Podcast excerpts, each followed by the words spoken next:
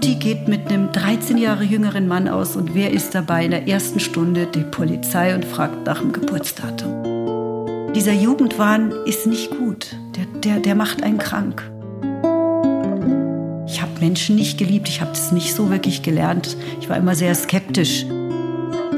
Kunst ist viel demokratischer geworden und das finde ich so wichtig. Ich begrüße Sie sehr herzlich zu meinem Podcast Gespräche über Wandlung. Heute bin ich zu Gast bei der Kunstexpertin Mohn Müllerschön in ihrem Zuhause in München-Schwabing. Hallo, liebe Mohn. Hallo, liebe Tanja. Ich freue mich sehr, dass du da bist. Habe mich wirklich sehr darauf gefreut. Wir haben ja lange gebraucht, um einen Termin zu ja, finden. Jetzt haben wir. Genau.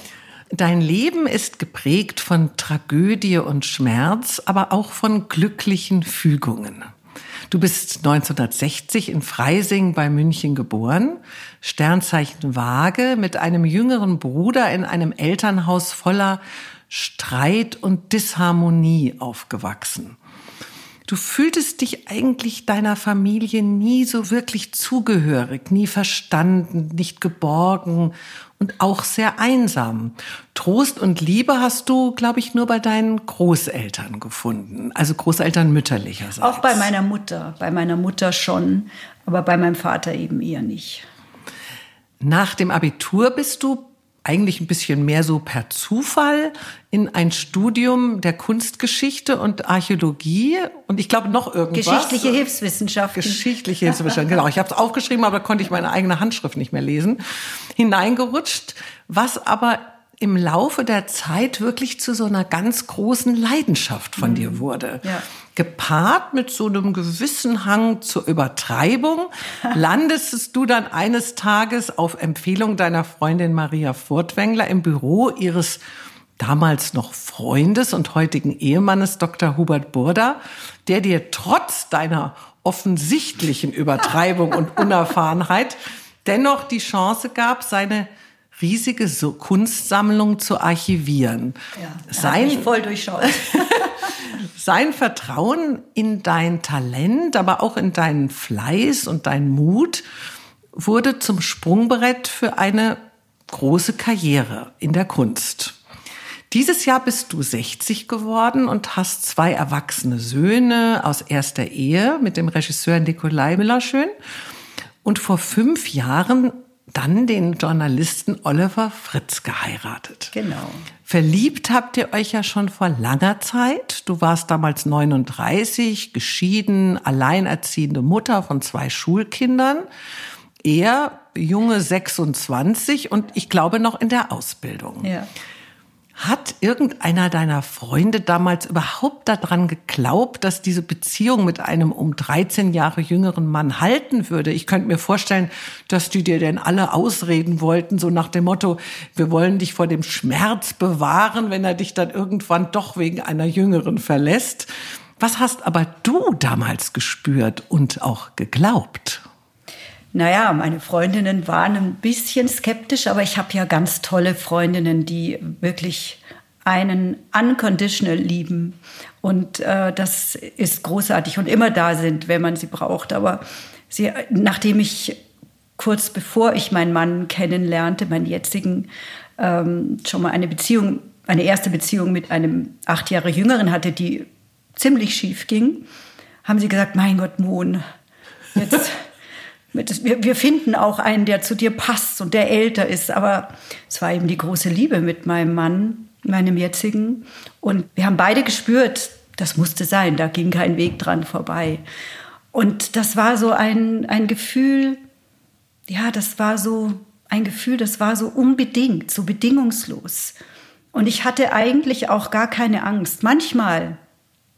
Aber Nee, eigentlich hatte ich keine. Also es war schon auch Liebe auf den ersten Blick. Wo habt ihr euch denn überhaupt kennengelernt? Wir haben uns kennengelernt bei meiner Schwägerin, der Nana Müllerschön, in ihrem Laden, weil da hat ihn ein Freund mitgebracht. Sie hat eine, eine Designerin, müssen wir genau, den Hörern eine erzählen. Designerin und sie hat ein, ein, ein Fest gemacht für ihre Kunden und ein Freund von mir hat dort DJ gemacht und der hat den Olli mitgebracht und ja, das war so ein, es war, es war einer der ersten oder der erste Abend im Jahr 99, wo es mir wieder gut ging nach dieser schmerzhaften Trennung.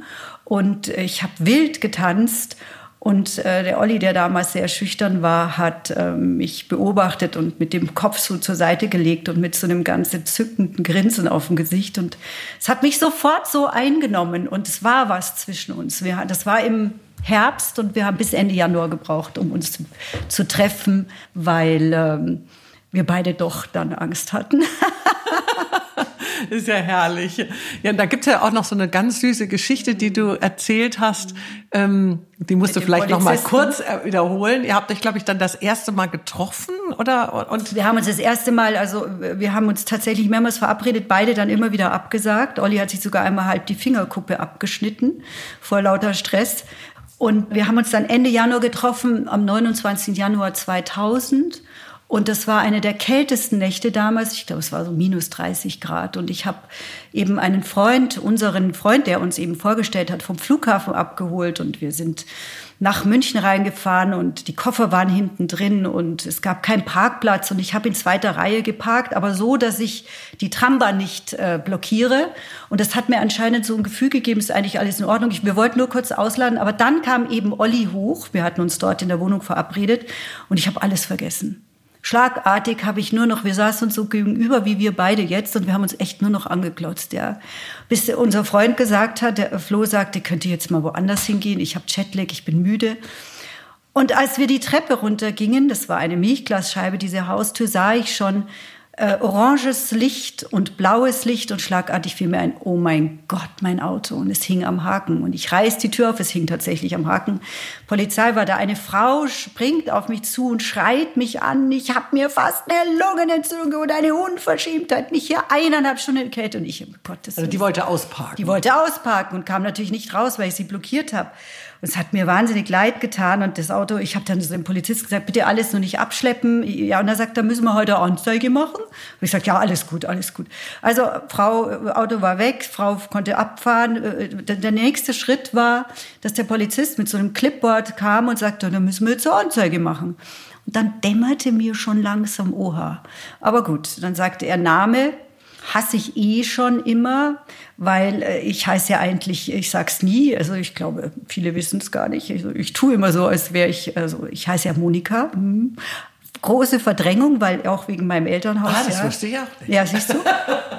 Also musst du ja bei der Polizei deinen Namen sagen. Also ich so, okay, ich wusste auch nicht, ob der Olli das weiß. Also, also der stand daneben? Der stand daneben, ja, ritterlich mich beschützt, im Arm gehabt, so den Arm um mich rumgelegt und der Polizist dann Name. Ich so, Monika Müller, schön. Ähm, er so, Geburtsort hasse ich auch, weil ich eigentlich auch immer gern München sage, weil Freising ist auch so Provinz. Das hat alles mit meiner komischen Kindheit zu tun, dass ich das alles so da mir sowas, eine eigene Identität gebaut habe, ja. Also ich so Freising und dann kam es. Geburtsdatum und ich so, oh Gott, fuck. Das kann nicht sein.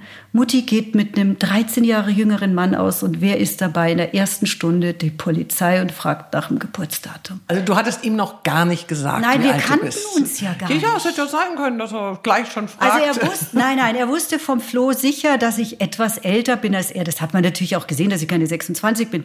Aber wie sich dann eben im, im Zusammenleben oder Zusammensein herausstellte, er hat mich auch seinen Eltern vorgestellt und ich war unwesentlich älter. Er hat immer gesagt, so Anfang 30. Es hat ihn auch nicht interessiert. Der Olli ist kein Mensch, nachhaltig nicht, den solche Dinge sehr also schon interessieren, aber dem sind sie nicht so wichtig. Aber in dem Moment mit dem Polizisten war das natürlich für dich eine eher unangenehme Grauenvoll, Situation. Ja? also ich dachte, na gut, ich musste da jetzt durch. Ja, dann habe ich aber noch eins, also ich habe dann so siebter, zehnter und der Polizist so, was sagen's? Ich so siebter, zehnter. Und der Polizist, jetzt nuscheln es halt nicht so. Siebter, zehnter habe ich es verstanden. Dann kam die Trambahn und dann habe ich meine Chance gesehen und habe dann so ganz nah zu ihm gesagt, siebter, zehnter, sechzig.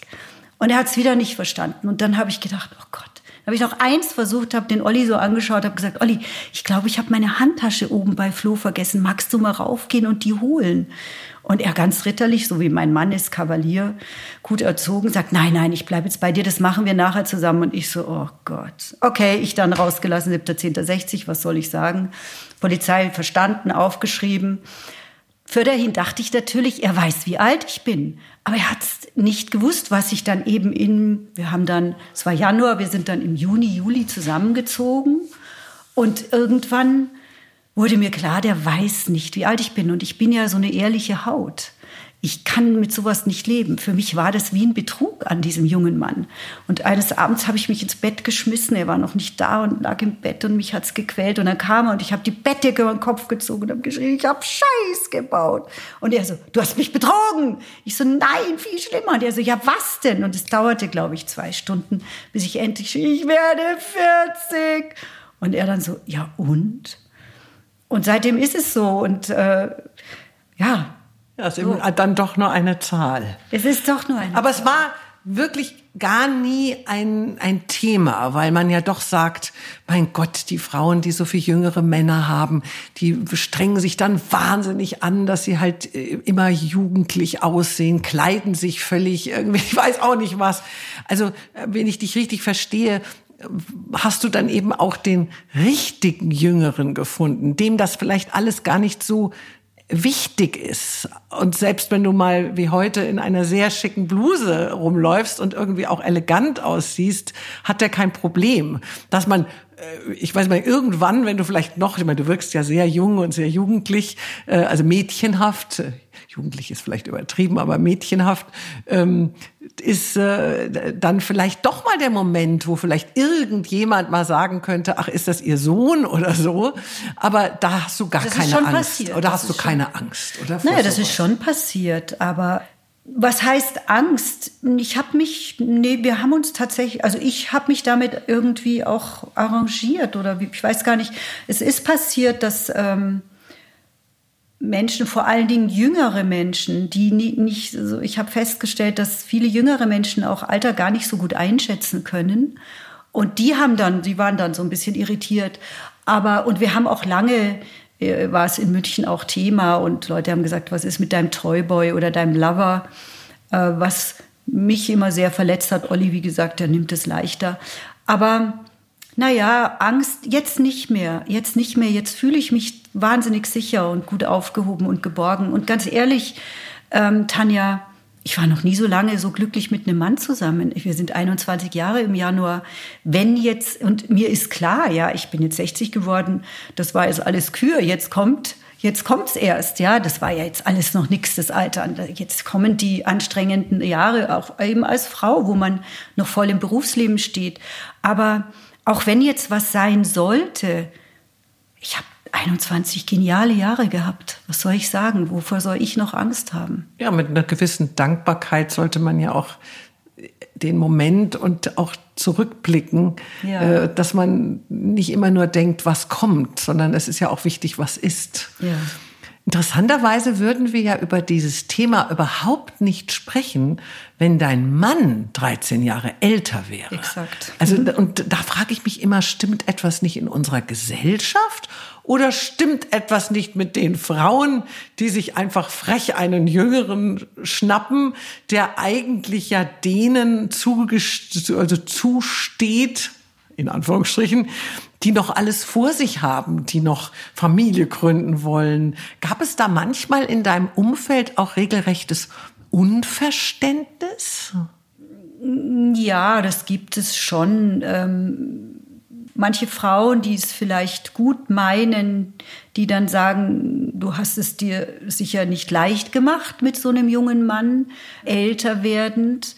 Aber ich höre da nicht so drauf, weil wie gesagt, ich bin wahnsinnig glücklich und ähm, ich kann es mir gar nicht mehr anders vorstellen. Es ist biologisch natürlich andersrum wesentlich einfacher, ja. Mann älter, Frau jünger. Wir Frauen haben ja das Problem, sage ich mal. Ich finde es äh, rein feministisch eine extreme Ungerechtigkeit, dass Männer sich fortpflanzen können, bis sie 80, 90 sind zum Teil und wir Frauen ja mit äh, Mitte 40, Ende 40, wenn man viel Glück hat und noch Mutter werden kann. Aber ansonsten ist es eigentlich mit Anfang, Mitte 40 ja bei uns vorbei. Und das empfinde ich als extrem ungerecht. Das ist, glaube ich, das, was uns, ähm, was eben schwierig ist mit dieser Beziehung ältere Frau, jüngerer Mann. Dieser Kinderwunsch, der dann ja vielleicht zu spät kommt und das ist ja auch einer der häufigsten Trennungsgründe. Ja, das ist richtig. Deine Eltern kommen ja aus sehr unterschiedlichen Welten. Dein Vater wuchs unter ärmlichen Verhältnissen auf einem Bauernhof auf. deine Mutter in einer bürgerlichen, auch kultivierten Familie. Es gab zwischen deinen Eltern ja sehr, sehr viel Streit. Dein Vater war so ein sehr jähzorniger Mann, zeigte keine Empathie, keine Liebe, keine Herzenswärme, machte dich auch öfter runter, immer Druck, forderte sportlich extrem viel von dir. Innerlich war er auch ein zerrissener Mann, der auch zwischen männlich und weiblich zerrissen war, trug manchmal auf einmal Damenkleider in der Öffentlichkeit, was dich natürlich auch sehr irritierte. Deine Mutter war erst 19, als sie dich bekam, war eher eine schwache Frau, mehr eine Freundin als so eine richtige Mami. Mit 16 bist du dann so nach München abgehauen, weil du es einfach daheim gar nicht mehr so richtig ausgehalten hast. Ging es dir mit dem Abstand zu deinen Eltern und besonders zu deinem Vater besser oder konntest du dem Erlebten und dem Gefühlten bis heute nie wirklich entkommen? Also als erstes muss ich sagen, mein Vater kommt aus Bauernfamilien, also seine Eltern. Er ist nicht mehr am Bauernhof groß geworden, die waren schon in Freising in der Stadt. Ah, okay. Aber die beiden waren aus äh, großen Bauernfamilien, meine Großeltern. Nein, für mich war die, mein Elternhaus viel zu eng und zu spießig und zu un, wahrscheinlich würde man sagen heute uncool. Es war, es war für mich eine große Erleichterung, äh, da rauszukommen und auch mir mein Leben selber zu gestalten und nicht ich habe es nie akzeptieren können, den Lebensstil meiner Eltern. Ich habe mich nie wirklich gut aufgehoben gefühlt. Und bis heute habe ich es schwer mit meinem Vater tatsächlich. Also der ist ja schon tot. Aber ich mache gerade auch wieder seit ein paar Monaten mit Therapie, die mir sehr gut tut, wo auch mein Vater wieder ein großes Thema ist. Also der hat schon sehr viel in seiner ganzen Unfähigkeit und eben auch in dieser seiner seiner tragischen Kindheit und Jugend hat er schon einiges angerichtet bei meinem Bruder und mir, ähm, wo ich noch immer nicht so ganz drüber hinweg bin. Aber es ist alles in Ordnung. Ich arbeite da durch und das tut auch gut. Und letztendlich ist es so, wie es ist. Kannst du deinem Vater verzeihen? Das ist ein schwieriges Thema, das weiß ich nicht. Ich glaube nicht. Also eigentlich ähm, im Moment nicht. Er hat auch, äh, als er vor fünf Jahren gestorben ist, mein Bruder und mich ähm, sehr, sehr, sehr enttäuscht. Ähm, sodass wir beide, glaube ich, da sitzen und immer wieder fassungslos den Kopf schütteln über diesen Mann. Der aber einfach wirklich so arm war, ja auch emotional wirklich so verkrüppelt war und auch ein angstgetriebener, schwacher Mann. Und eigentlich müsste ich ihm verzeihen, wenn ich jetzt so, wenn ich mich gerade, wenn ich mir selber zuhöre, aber es ist noch nicht so weit. Aber ich glaube, ich bin auf dem Weg. Du arbeitest dran. Ja. Dein Vater hatte ja in seiner offenbaren Härte auch zu sich selbst eine überraschend zarte Leidenschaft. Er mhm. fing und präparierte Schmetterlinge. Mhm hatte eine Sammlung von 150.000 Exemplaren. Einige davon waren sogar neue Entdeckungen. Mhm. Ließ er denn da wenigstens euch Kinder und seine Frau an dieser Leidenschaft teilnehmen? Seid ihr dann alle gemeinsam hinaus in die Natur, um sie zu fangen? Hat er euch alles über sie erzählt? Durftet ihr mit ihm kleben und machen? Ich weiß ja nicht, muss man doch, glaube ich, so aufpieksen und ja. präparieren? Ja, oder ich, ja, ich weiß gar nicht, wie es funktioniert. Oder war das so auch ein Stück wie so eine Art eigenes Reich für ihn, wo auch wieder niemand teilhaben durfte. Ja, das war genauso, wie du sagst. Also äh, wir waren schon immer auch weit weg, schon früh in Asien und Kaschmir und Srinagar, wo, wo keiner war in den 80ern. Aber letztendlich war es seins. Das war seins und da sollte auch niemand wirklich rein. Und es hat auch meine Mutter nicht dran gelassen. Ja, meine Mutter saß, ich erinnere sie oft, die saß oft alleine zu Hause oder auch im Urlaub alleine auf einem Liegestuhl und hat gelesen, während er in der Pampa rumgerast ist mit seinem Schmetterlingsnetz. Ähm, nein, das war sein, das hat er auch eifersüchtigst bewacht. Und es ist natürlich auch so, dieses Hobby mit gerade kleinen Kindern ist natürlich, geht gar nicht, ja. Das sind fragile Geschöpfe, die haben Staub auf den Flügeln, die darfst du nicht anfassen. Wenn du die präparierst, wenn der Staub weg ist, dann ist das ja nichts mehr wert, ja. Also wenn du die präparierst, hast du so Holzbretter, die in der Mitte so Rinnen haben, wo der Leib reinkommt. Und dann legst du kleine, so, so Pergamentstreifen auf die, auf das Brett, ja. Der Leib sinkt dann tief ein und die Flügel bedeckst du mit Pergamentstreifen und dann ziehst du mit Nadeln, ziehst du, breitest du die Flügel aus und dann steckst du die Nadeln durch die Pergamentstreifen, durch den Flügel, so dass der so trocknet in dieser ausgebreiteten Form. Und das ist nichts für Kinder, ja, und das ist auch wahrscheinlich nichts für Pubertisten, es sei denn, sie sind wirklich total da drin. Er hat angefangen mit 13, aber mein Vater hatte nicht das Talent, uns da und wahrscheinlich auch nicht den Willen, das war seins. Aber interessant ist ja doch, dass du seit mehreren Jahrzehnten, dass du dich auch um Sammlungen kümmerst. Ja. Deine Firma MM Art Management bietet professionelle Dienstleistungen für Kunstsammler. Deine Kunden sind internationale Konzerne und auch natürlich Privatpersonen die beauftragen dich damit, ihre Kunstwerke zu begutachten, zu schätzen, zu fotografieren, zu katalogisieren, eventuell auch für eine Ausstellung zu versichern, mhm. zu transportieren und natürlich mit deiner großen Expertise und deinem Netzwerk auch beim eventuellen Verkauf zu unterstützen. Warum ist insbesondere die Archivierung einer Sammlung überhaupt so wichtig? Haben viele Sammler so den Überblick über ihren Besitz verloren? Also so kommt es mir fast vor. Oder wie, wie stellt man sich das vor? Oder, oder warum wäre das so schlimm, wenn ich nicht mehr genau wüsste, wo was äh, eigentlich rumhängt und rumsteht? Ja, also ich sag immer so ungefähr ab 50 arbeiten wird's unübersichtlich oder eben wenn man sein Heim gefüllt hat und dann aber so leidenschaftlich kauft, dass man ein Lager mieten muss. Dann wird's ja unübersichtlich, dann vergisst man leicht. Ja, das wissen wir alle. Ähm, wir haben irgendwas in der Ecke stehen und räumen auf und ziehen es und sagen, ach, stimmt, das gibt's ja auch noch. Und so ist es auch mit einer Kunstsammlung. Und natürlich muss man eine Kunstsammlung so betreuen, dass sie auch einen Werterhalt hat und auch eben einen Wertzuwachs.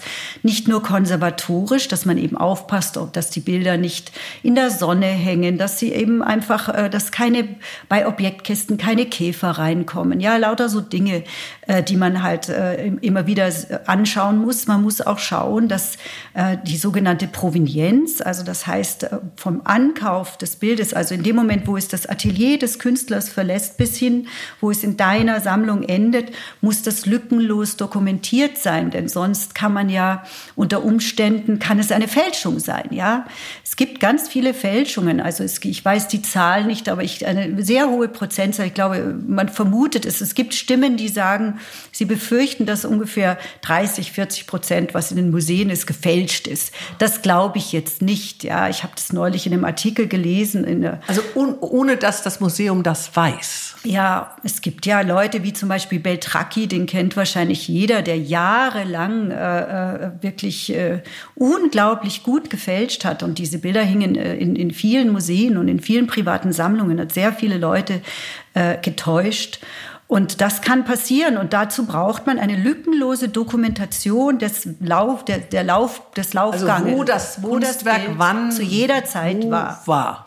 Also besonders bei alten Meistern, ja, wenn die im 15., 16. Jahrhundert entstanden sind, dann hat man eine lange Zeit, wo man wissen muss, wo war das Bild zu welcher Das Zeit. gehört dann zu deinen Aufgaben, das, das auch eventuell, falls eine Lücke da ist, auch zu recherchieren. Ja, ja. Das kann ja dann auch sehr, sehr zeitaufwendig sein. Sehr zeitaufwendig, wahnsinnig spannend. Liebe diese Arbeit, weil ich bin so ein bisschen, mein Mann nennt mich ja sein kleiner Sherlock Holmes, weil ich habe diese detektivische Ader. Ich, ich, ich, ich sehe was und kann kombinieren. Und man, also wenn man Sammlungen archiviert, es hat sich geändert, denn äh, seit der Digitalisierung, seit den Internetzeiten sind ähm, gibt es ja diese äh, Archivierungstools, die sich jeder junge Sammler jetzt auch kauft und äh, auch weiß. Da tippt er dann gleich die Rechnung rein und alles äh, Leihgaben und was man halt so braucht, Versicherung.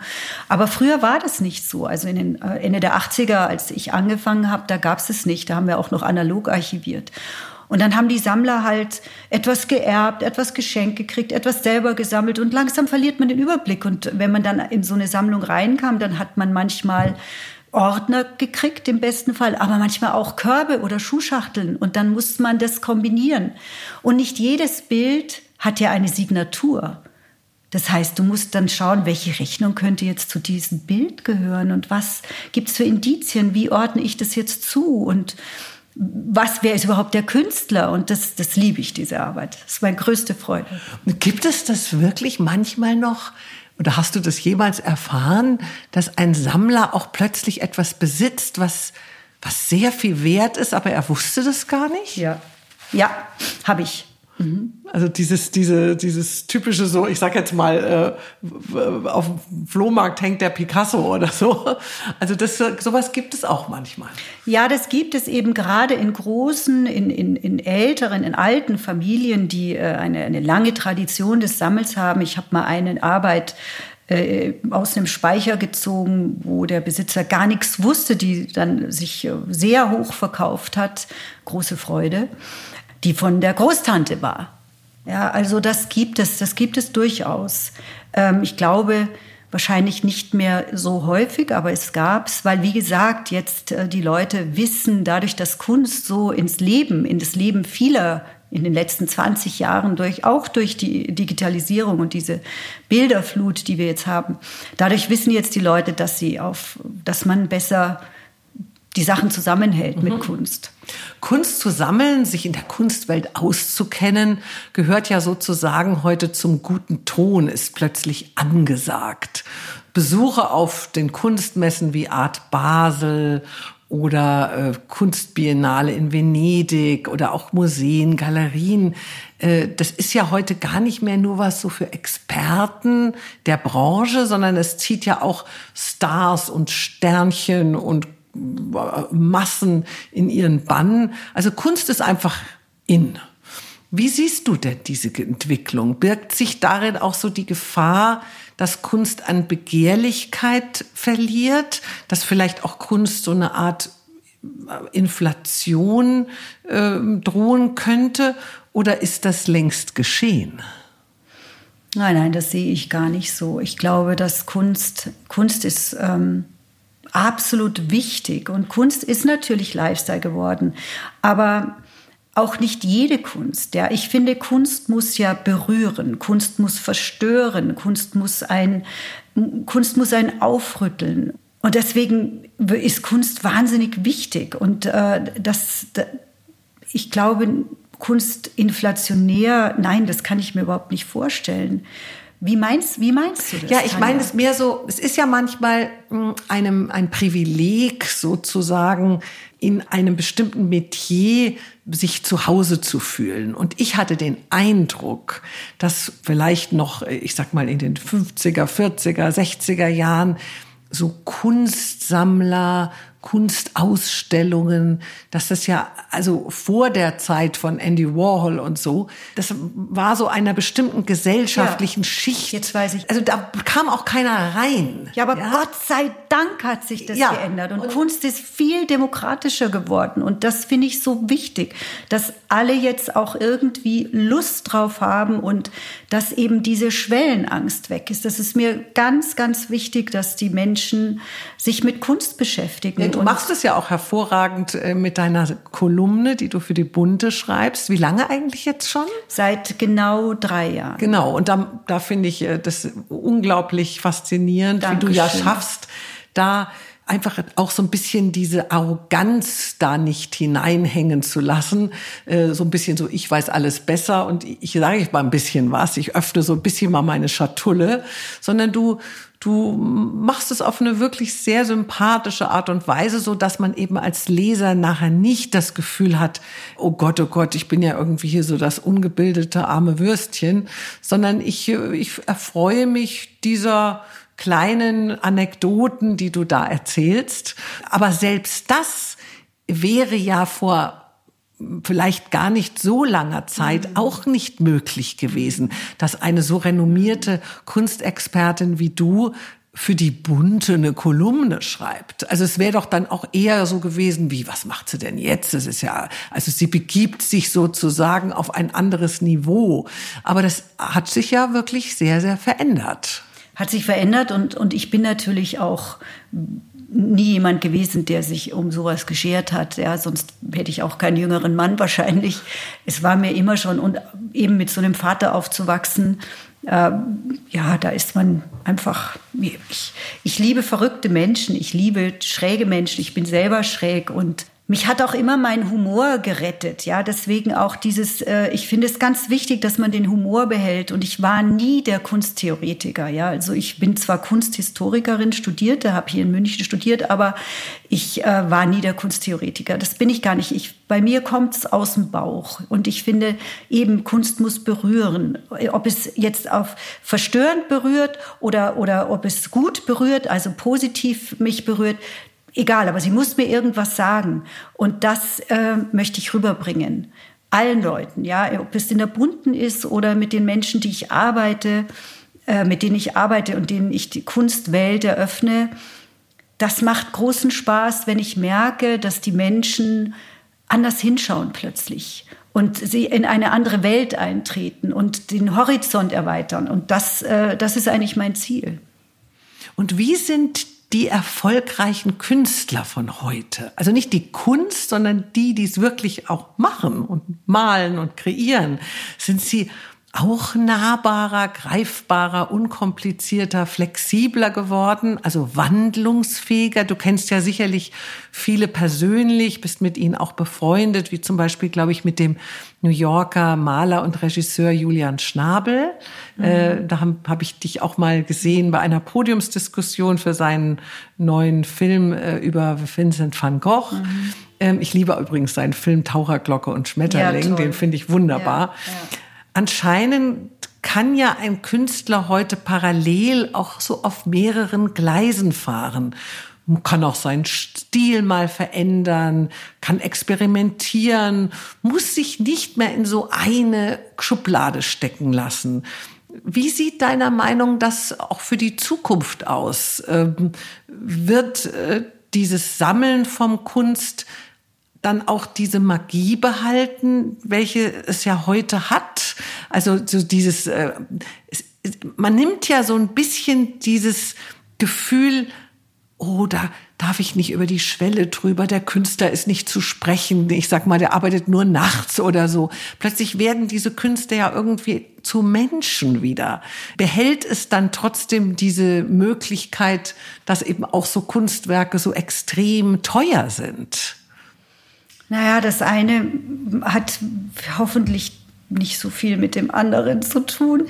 Das mit den Preisen, das ist äh, ja eine, eine, eine schwierige Sache, finde ich. Ähm, ich aber nochmal, jetzt in, in Corona haben sehr viel, die Nahbarkeit der Künstler ist viel, viel ähm, die Künstler haben sehr, sehr aufgemacht, viele, ähm, was ich sehr gut finde. Und diese, dieser Begriff des Malerfürsten, den gibt es ja auch schon lange nicht mehr. Lehnbach war zum Beispiel ein Malerfürst, ja, der sich inszeniert hat, der diese, der, der, der dieser, ja, der dieser Mann war, der diesen Riesenpalast hatte in der Mitte von München und Hof gehalten hat.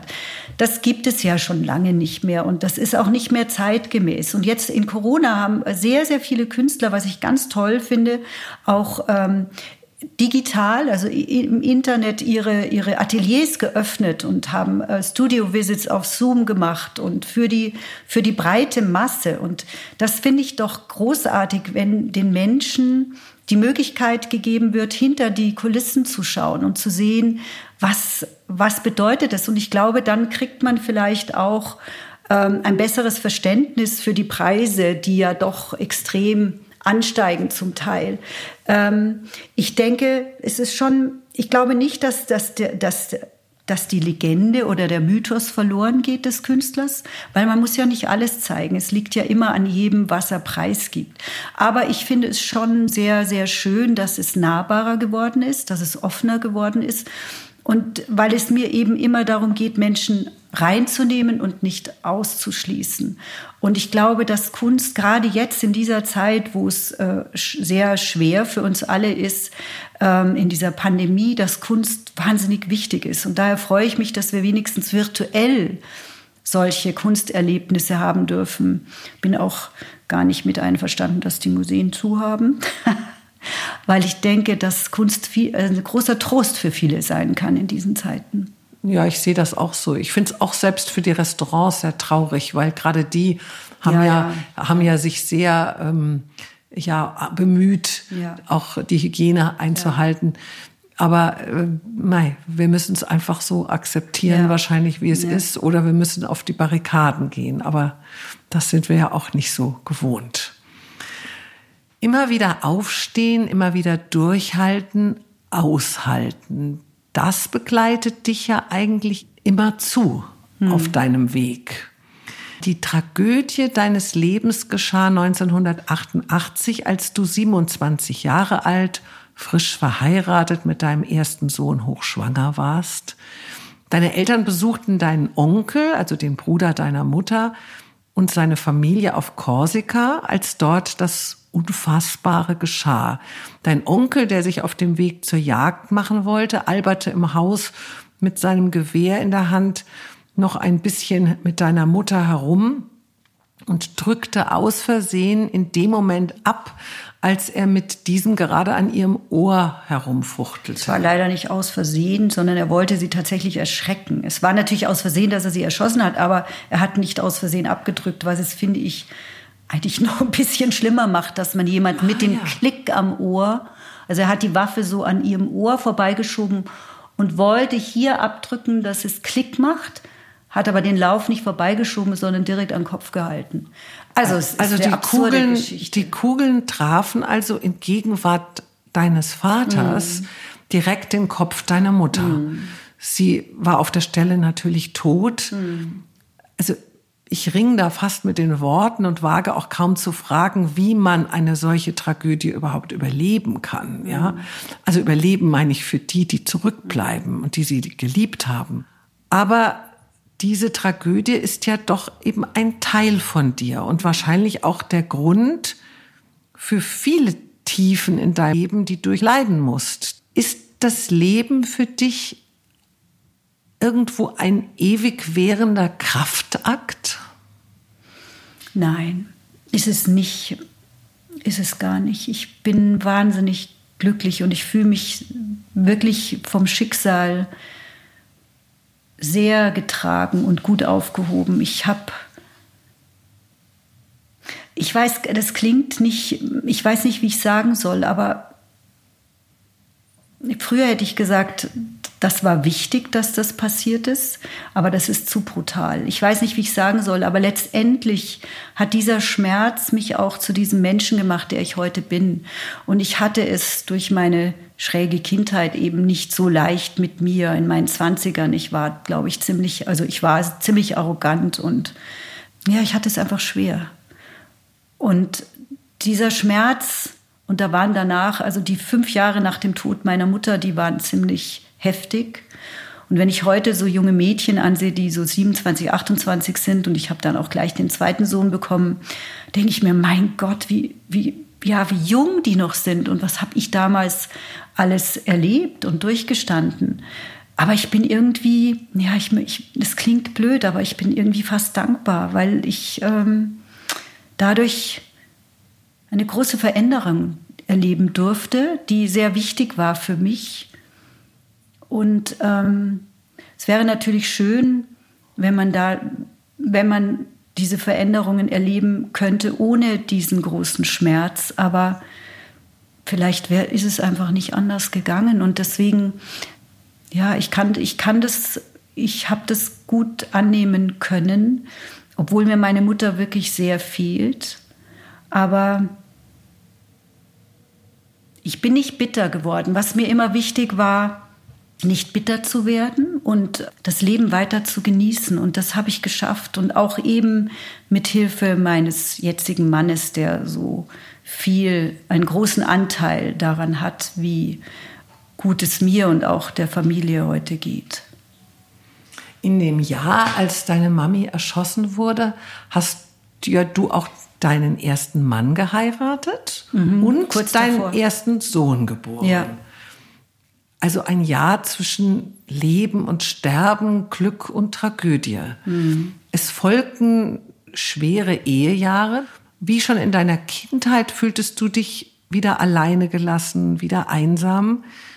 Ihr bekamt dann ja, wie gesagt, noch den zweiten Sohn, den du ja gerade schon erwähnt hast. Aber das Leben an der Seite deines Mannes wurde immer schwieriger und schlimmer. Es gibt so Phasen im Leben, wenn man so zurückschaut, da weiß man, was wichtig war. Auch zu sehen, welchen Anteil man doch auch hat oder ich hatte eben und wie, ja, wie tief ich da drin verstrickt war. Ihr habt es ja dann auch noch mal miteinander versucht. Ja, ja. Im selben Jahr seid ihr ja dann nach Los Angeles mhm. gezogen mit euren kleinen Kindern. Die waren ja, glaube ich, noch gar nicht so zwei, groß. Zwei und drei. Und zuvor hattest du aber hier in München dich ja eigentlich schon so richtig etabliert mhm. mit deiner Freundin Judith Milberg, die mhm. ich ja mhm. auch schon für meinen Podcast interviewen durfte. Ja. Eine Firma für Kunstmanagement gegründet, mhm. hast äh, da sehr erfolgreich mit ihr zusammengearbeitet auf einmal hast du alles zurückgelassen, losgelassen, aufgegeben. Was hat dich denn zu diesem Schritt bewegt? Ich wollte es auch nicht, aber er wollte unbedingt. Ja, wir haben damals, Judith und ich, dieses Kunstmanagement gehabt und das war, es lief wirklich ganz toll. Wir hatten wir haben auch noch eben vier Jungs zusammengekriegt, Judith zwei, ich zwei. Also wir waren immer Helmut Markwort bei Burda, die Sammlung, die wir ja damals eben betreut haben und ich heute immer noch. Helmut Markwort sagte zu uns, nannte uns die Stillschwestern, weil wir hatten immer ein Kind dabei und äh, irgendwas war immer los. Es war so viel los, dass, dass es toll war, aber äh, und wir beide hatten auch Au-pair-Mädchen und wir konnten wir haben immer vormittags gearbeitet und nachmittags saßen wir mit den Kindern allen Vieren am Spielplatz und ähm, haben da aber auch noch gearbeitet, natürlich nebenbei irgendwie. Und es war viel und es hat mir Spaß gemacht. Aber ich war auch wahnsinnig gerne Mutter und die Arbeit wurde immer mehr und ich hatte so das Gefühl, oh mein Gott, irgendwann sehen mich meine Kinder nur noch von hinten und das wollte ich eigentlich nicht. Und es gab noch einen zweiten Grund, der wahrscheinlich unterbewusst viel stärker gearbeitet hat. Ich musste einfach den Ozean zwischen mich und diese ganzen wahnsinnigen Geschichten legen. Ich brauchte Abstand. Und dann habe ich meinem Mann gesagt, okay, dann gehen wir halt mal nach LA, obwohl ich eigentlich nicht hin wollte. Und dann habe ich mich sofort schockverliebt in diese Stadt. Man muss ja lieben oder hassen, dazwischen geht nichts. Aber ich fand es ganz toll. Dann diese sieben, acht Jahre, die ich da war, war großartig. Dann hast du ja nach einigen Jahren in Los Angeles also nicht erst, als du da wieder weggegangen bist, sondern ich glaube schon vorher, dann doch deine Ehe aufgegeben, hast dich getrennt. 97 haben wir uns getrennt. Bliebst aber ja dann noch ein bisschen dort. Ja, zwei Jahre und warst auf einmal eine alleinerziehende Mutter ohne Green Card, ohne äh, eigentlich auch nee, so, Green Card hattest wir. du, mhm. aber du hast, glaube ich, irgendwie gesagt, es ging dir sehr schlecht. Mir ging es ähm, schlecht. Also, also ich hatte jetzt das auch darauf bezogen, dass du gar nicht so wirklich wusstest, wie du dann da leben sollst und von was du leben sollst. Ja, von was? Von was? Also das Geld war wahrscheinlich dann auch nicht mehr das, was es halt vorher war. Doch, mein, mein, der, der Niki ist wahnsinnig großzügig. Ja. Äh, doch, doch, das war schon, aber ich hatte keine Aufgabe. Ich habe ja nicht gearbeitet, weil I didn't make it there. Ja, ich bin viel zu deutsch. Ach so, also in deinem Metier konntest hm. du nicht arbeiten. Also ich habe ein Buch geschrieben über Design, das war aber bevor wir uns getrennt haben. Ja. Und ich habe ein paar Bücher mit herausgegeben beziehungsweise an dieser Entstehung gearbeitet. Aber ich hatte keinen Job, so wie ich den in München hatte. Und ich bin immer jemand, ich muss arbeiten, ja. Ich bin jemand, der braucht eine Aufgabe und ich, äh, die Kinder waren ja in der Schule und in Amerika gehen die Kinder ja schon früh ganztags und ich bin niemand, der dann zum Haare föhnen und Make-up und äh, Manicure, oder Pedicure oder so, das mache ich nicht, ja, also deswegen. Aber du bist ja in ein tiefes Loch gefallen. Es ging dir ja sehr, sehr, sehr schlecht. Du hast wenig gegessen, warst ja. extrem dünn und schwach. Ja. Wer hat dich denn damals letztendlich gerettet und wie haben deine Kinder auch diese schwere Zeit durchgestanden, in der ihre Mami ja vielleicht auch am Boden lag, also nicht, nicht sich am Boden lag, sondern einfach vom, vom Gefühl her am Boden lag und nicht mehr so diese Kraft hatte, vielleicht auch nicht schaffte aufzustehen. Wer hat sich um sie, aber auch um dich gekümmert? Ja, also um die Kinder habe ich mich immer gekümmert, weil da bin ich da bin ich hart im Nehmen. Das, äh, da, ich bin so eine Löwenmutter, glaube ich. Also die Kraft hast du in dir dann immer, immer, gehabt. Ja, aber ich habe, also wir haben uns ja 97 getrennt und ich habe dann zwei Jahre eine Beziehung äh, in LA gehabt, eben mit diesem acht Jahre jüngeren Mann, die auch ähm, eigentlich The Bridge over Troubled Water war und die dann 99, die ich dann beenden musste, das war auch schrecklich. Und dann kam eben, davon sprichst du, dieses Jahr 99, was eines der härteren Jahre meines Lebens war, weil da kam irgendwie dieser Trennungsschmerz, der Schmerz aber auch von der Trennung von meinem Ex-Mann, was ich verdrängt hatte, auch nochmal dieser Tod meiner Mutter. Es kam irgendwie alles auf einmal. Und ich hatte dann noch eine OP, die eigentlich auch nicht so wahnsinnig toll war die ich auch, wo mir, ich hatte damals auch eine Therapeutin, die sagte, das machen Sie jetzt nicht. Das habe ich natürlich auch noch oben drauf gelegt und es es war schrecklich. Und dann kamen meine Freundinnen Maria und Judith aus äh, München mich besuchen und haben gesagt, sag mal, das geht ja gar nicht. Du siehst ja aus, es ist ja, du kommst zurück. Und dann bin ich im Sommer zurück und habe festgestellt, also noch nicht ganz zurück zu Besuch mit den Kindern, habe festgestellt, dass alle Türen hier noch auf sind oder sofort wieder aufgegangen sind. Und in LA war die Erfahrung eben, wenn man als Frau in meinem Alter, ich war damals eben 38, Single ist, dann sind die Türen zu plötzlich. Ja, also die Frauen, wo ich dachte, ich habe ja da auch Freunde, es, es, es waren nicht wirklich Freunde. Wenn, wenn du dann angerufen hast und gesagt hast, so what are you doing tonight? Oh, we're having friends over. Und ich dann so, Friends? Ja, ich bin doch auch Friend. Why don't we talk next week? Und ich so, Gott, ja, in München war es aber so, komm, wir gehen heute in Schumanns und schau mal, ich habe heute Gäste, komm doch vorbei und ich koche heute Abend. Und es war sofort wieder so wie früher. Und ähm, ich habe gedacht, ja genau, ich bin, hier gehöre ich hin. Ich gehöre hier hin. Und es war, es war so wieder mein Leben und alle haben mich so liebevoll aufgefangen, vor allen Dingen eben meine Freundin Ursula, die ja mit mir gleichzeitig Ursula Carvin dort drüben gelebt hat, die mich sehr vermisst hat und ich sie. Aber ähm, wir waren immer verbunden und Judith und Maria haben mich aufgenommen, auch meine Schwägerin Nana, die ganze Müllerschön-Familie, meine Schwiegermutter. Und dann auch sofort meine neue Familie, ja, die Eltern von Olli, die ganz tolle Schwiegereltern sind. Also ich habe sofort wieder eine, eine, eine große Familie gehabt und das hat mich ähm, und, und auch einen Job und es war. Also du hast eigentlich wieder Boden gespürt, ja. Wärme, ja. Hoffnung, Glück. Ja. Und du begegnest ja auch deinem jetzigen Mann. Mhm. Das war ja, glaube ich, alles in diesem gleichen ja. Jahr. Ja. Und deine Freundin Judith Milberg hatte dir damals auch geholfen, dass du beruflich ja. wieder Fuß fassen konntest, denn sie hat dich in der Firma, die ja ehemals euch gehörte, wieder wieder aufgenommen, aufgenommen ja. und eingestellt ja. und hat sie dir überlassen, mhm. als sie dann, glaube ich, ihre Kinder, als also die Gusti, den dritten, genau, den, Nachzügler, den, mit Axel Milberg den genau. Sohn bekam mhm. und irgendwie schloss sich da ja wieder dieser Kreis. Also du warst wieder da beruflich, wo du mal angefangen hattest. Also irgendwie eine schöne Fügung und du hattest endlich auch einen Mann, der dir gut tat und mhm. tut das war ja wahrscheinlich wie so ein Ankommen in einem Hafen nach so einem, so einem Sturm, also oder so nach einer ganz stürmischen Zeit. Kehrte da auch so eine innerliche Ruhe in deine aufgewühlte Seele ein? Fühltest du dich, da warst du ja, glaube ich, dann so Anfang 40, Anfang Mitte 40, endlich wieder so richtig vom Leben ge beschützt, geborgen? Warst du da eigentlich zum ersten Mal so wirklich glücklich? Es war eine andere Art von Glück. Ich kann nicht sagen, dass ich in meiner ersten Ehe nur komplett unglücklich war. Im Gegenteil, gar nicht. Wir haben tolle Zeiten gehabt und LA war großartig und wir haben Tolles erlebt. Wir waren uns vielleicht zu ähnlich und wir waren zu wild, ja. Wir haben uns gegenseitig aufgerieben.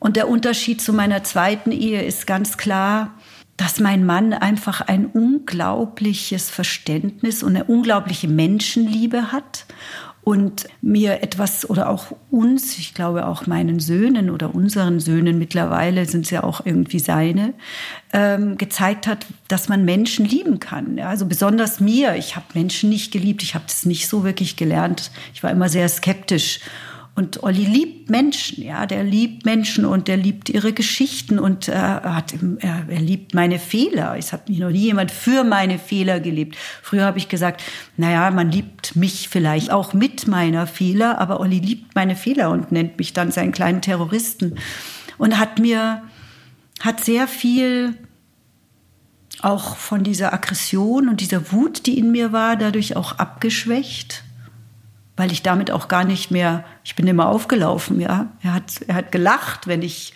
Wutausbrüche bekommen habe. Ich erinnere mich an einen Moment, wo ich, ich weiß nicht, was da war, aber es war irgendwas mit meiner Schwägerin, mit der Nana Müller schön.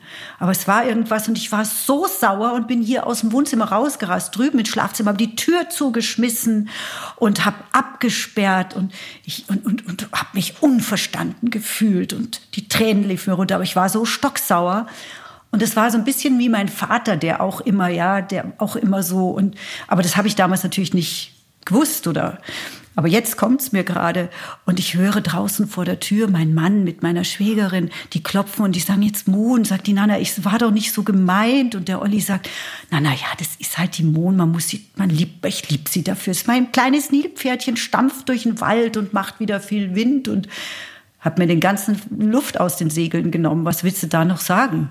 Ja, da liegst du im Bett und denkst dir, hä? äh, Jetzt ja. gehe ich mal wieder raus. Jetzt gehe ich mal wieder raus, weil es ist ja völlig albern, was ich hier abziehe. Und das sind so Dinge, ja, das wäre, das ist so, das hat er so liebevoll meine, meine, meine Fehler angenommen, dass, ähm, ja, dass ich da, dass die langsam abflauten.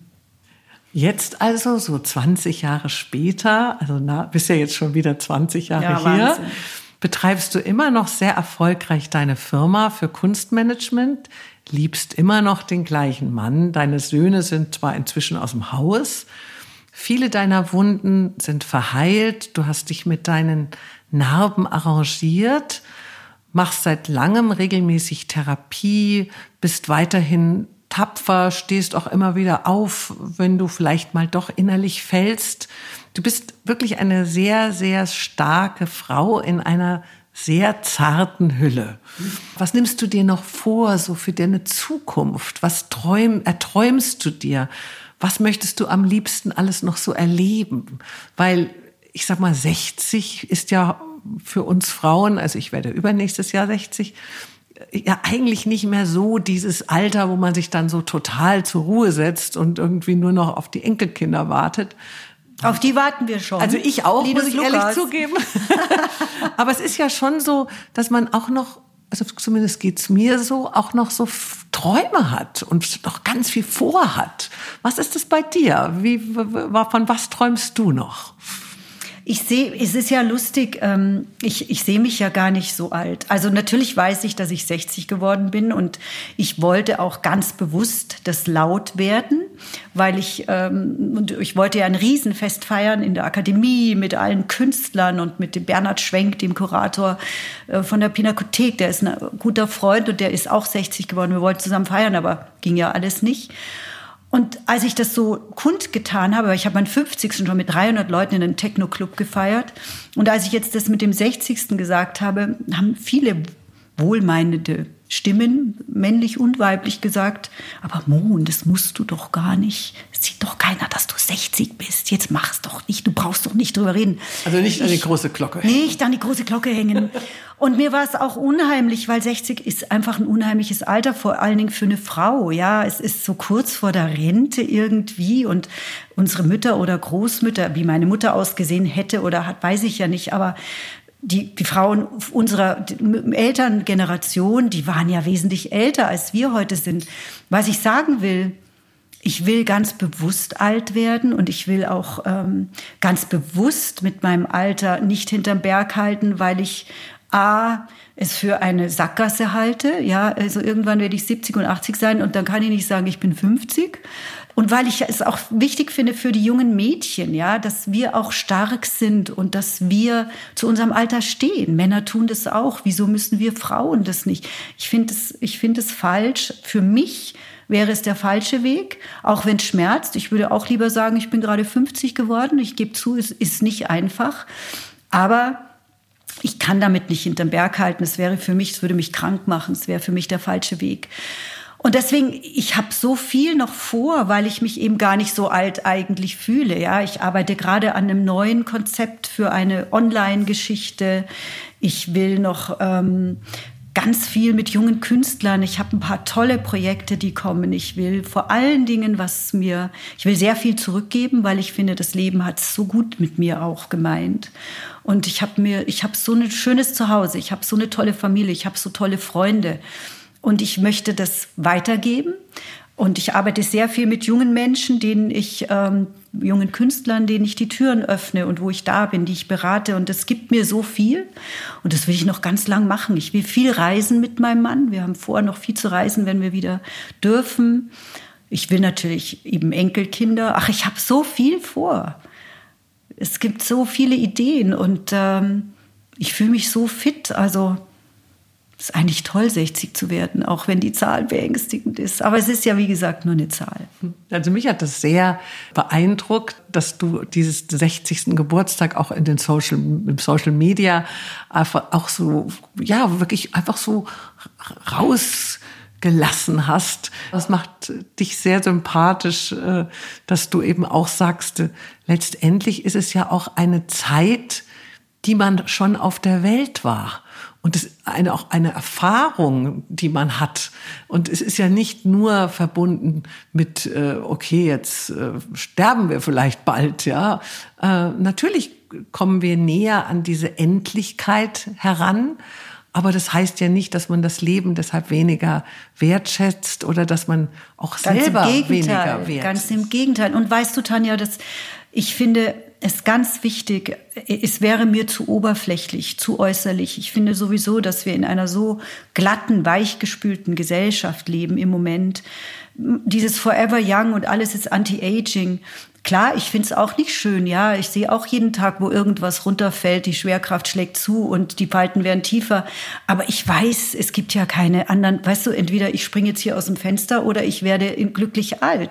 Ich möchte gerne glücklich alt werden und zwar auch, wenn es geht, ohne viel Veränderung. Natürlich tue ich ab und zu auch mal Botox in meine Stirn, damit es so ein bisschen nicht ganz so ist. Aber das ist es dann auch schon. Ich möchte gerne relativ normal alt werden, ja.